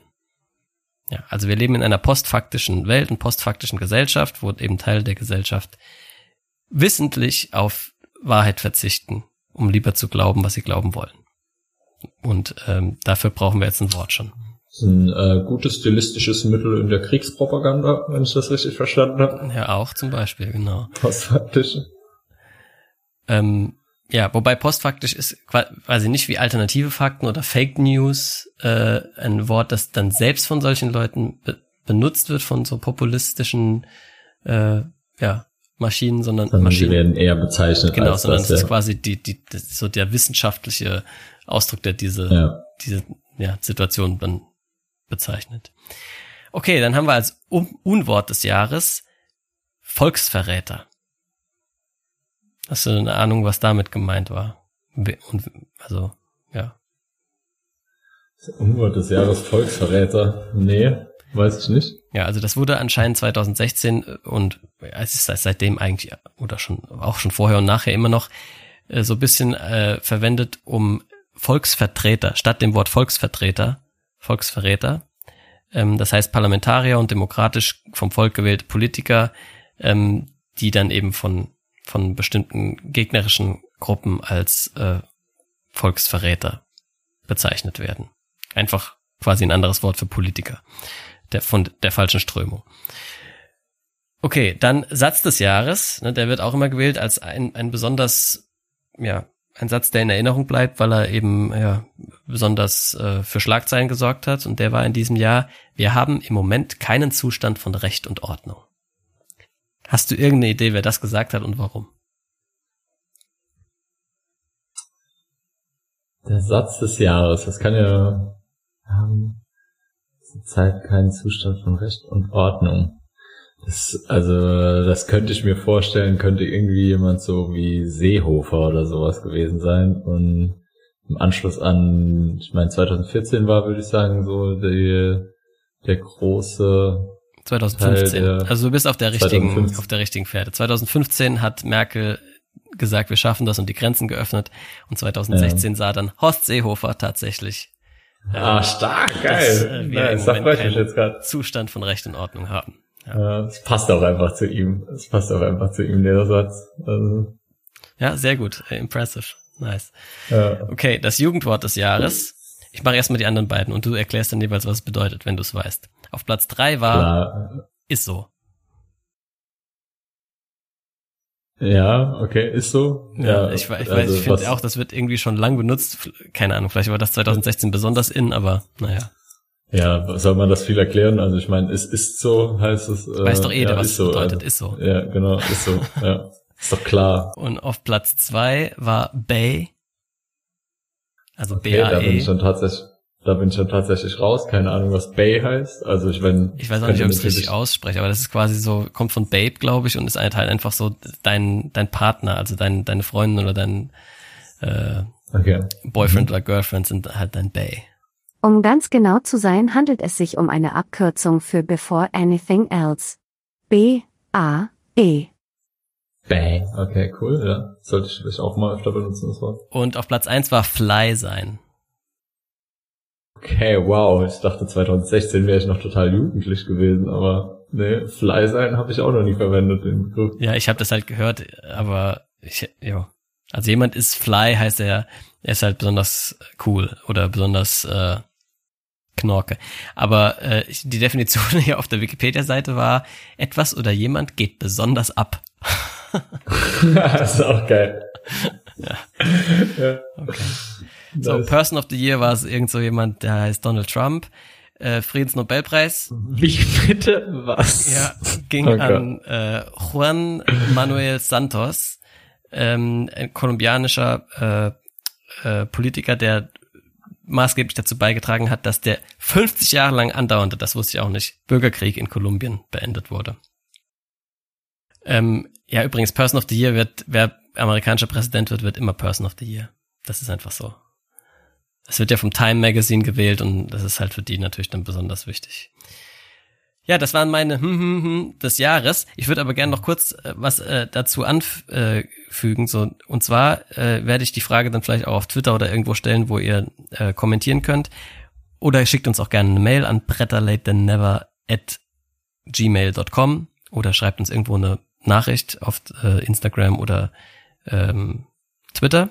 Und zwar können wir gerne noch weitere Hm-Hm-Hms des Jahres äh, einbauen ab und zu. Ich habe nämlich heute gesehen, es gibt so viele Hm-Hms des Jahres. Ne?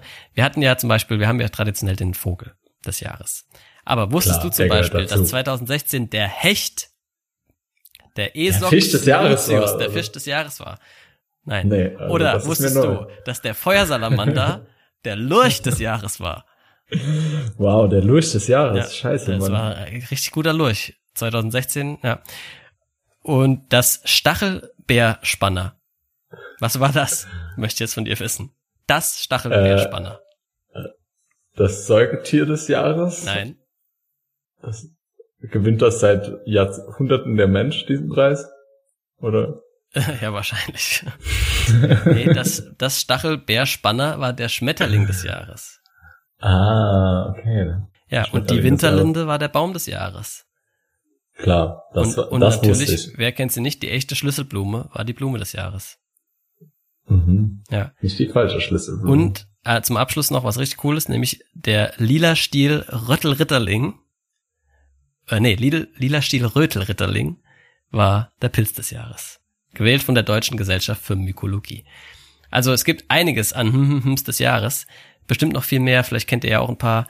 Ähm, gerne äh, schreibt uns gerne eure Ideen und dann bauen wir das natürlich in die zukünftigen Folgen mit ein. Ja, und dann wär's das auch schon wieder. Nur eineinhalb Stunden gelabert, Jack. Es ging eigentlich wieder schnell, ne? Ja. Also, ja, manchmal verquatscht man sich. Aber es sind auch, also es sind auch so ein paar Sachen, wo man einfach auch irgendwie dazu labern kann, weil es halt, also gerade so diese Sachen mit dem Böhmermann, ich meine. Kann man ruhig mal ein bisschen ausholen. Ja, genau. Gut, aber war, war wieder schön. Ich äh, freue mich schon auf yes. die nächste Folge.